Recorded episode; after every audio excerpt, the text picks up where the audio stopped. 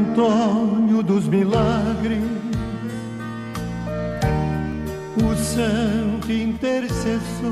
Olá, eu sou o Padre Gleison Lima, da Diocese de Nova Friburgo, da paróquia de Santo Antônio, em Macaé, onde estamos construindo um belíssimo templo em honra a Santo Antônio. E a convite da Rede Vida, estou aqui para rezar com você a trezena em honra ao nosso querido e glorioso santo. Por isso, se milagres desejais, recorrei a Santo Antônio.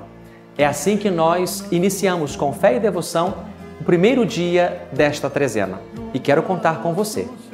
Em nome do Pai e do Filho e do Espírito Santo. Amém. Quem foi Santo Antônio? O que ele fez? Como ficou conhecido? Talvez muitos se lembrem dele como santo casamenteiro. Mas ele é só isso? Você é devoto ou devota dele? Sabe por que ele é santo? Se não, como amarmos o que não conhecemos? Neste primeiro dia, eu vou apresentar sucintamente quem foi esse grande santo, para que de maneira mais íntima e devota possamos conhecê-lo, amá-lo e pedirmos a sua intercessão junto ao céu todos os dias. Então vamos lá. Quem foi Santo Antônio? Batizado com o nome de Fernando, ele era filho de uma família nobre e poderosa. Nasceu no dia 15 de agosto de 1195 em Lisboa, Portugal, no dia da Assunção de Nossa Senhora. Por isso, seus pais, como era costume, adotaram Nossa Senhora como sua madrinha. Ele foi batizado na Catedral de Santa Maria Maior, onde a pia batismal está conservada e exposta até hoje. Lá ele iniciou seus estudos, foi coroinha, foi menino cantor. Teve três irmãos: Maria, que foi religiosa no mesmo mosteiro, Pedro, que se tornou um homem rico e que doou vários bens à igreja, e Feliciana, que se casou, e afirma-se que um dos primeiros milagres do santo foi ressuscitar seu filho que morrera afogado. Aos 15 anos, ingressou no mosteiro agostiniano em Lisboa. Suas atividades eram interrompidas por visitas de amigos e familiares que insistiam para que abandonasse a vocação à vida religiosa. Por isso, solicitou aos superiores a autorização para se transferir para um local mais distante, para que assim pudesse rezar e estudar sem interrupções.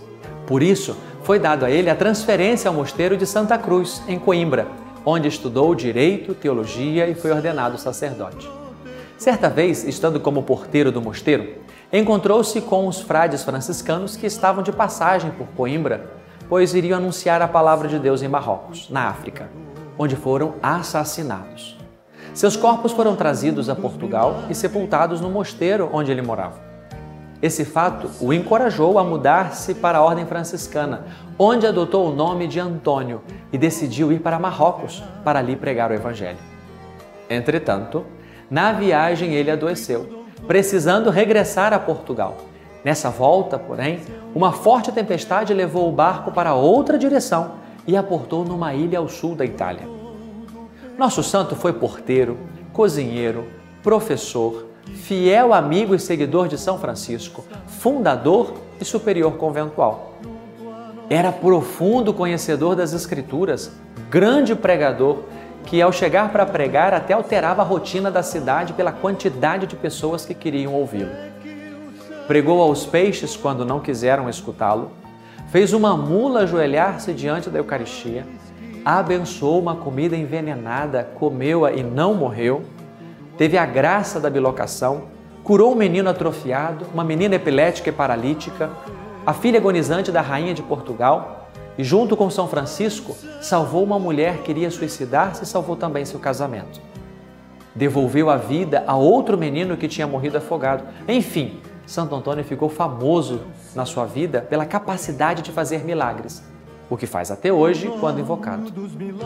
Nos últimos anos de sua vida, Esteve na França, fundou o convento em Pádua e, já bastante enfermo, com o corpo cansado, fruto de muitos anos de alimentação precária, noites mal dormidas, intensas jornadas de confissões, celebrações eucarísticas, pregações, refugiou-se no eremitério para oração e meditação.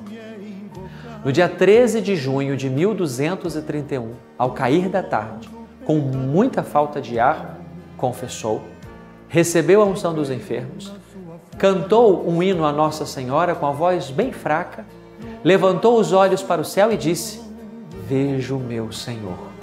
E aos 36 anos, o nosso querido Antônio deixava esta terra.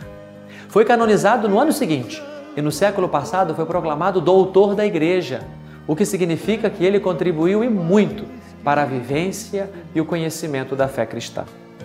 Nosso querido santo é o protetor dos pobres, dos necessitados, é o casamenteiro. O que une as famílias divididas é aquele que recupera o que foi perdido, é o restituidor da saúde dos enfermos, é o intercessor dos endividados, o fiel tesoureiro e o santo mais popular do mundo depois de Nossa Senhora. Por isso, eu convido você agora a fazer-lhe os seus pedidos com fé, porque, como dizemos, se milagres desejais, recorremos a Santo Antônio.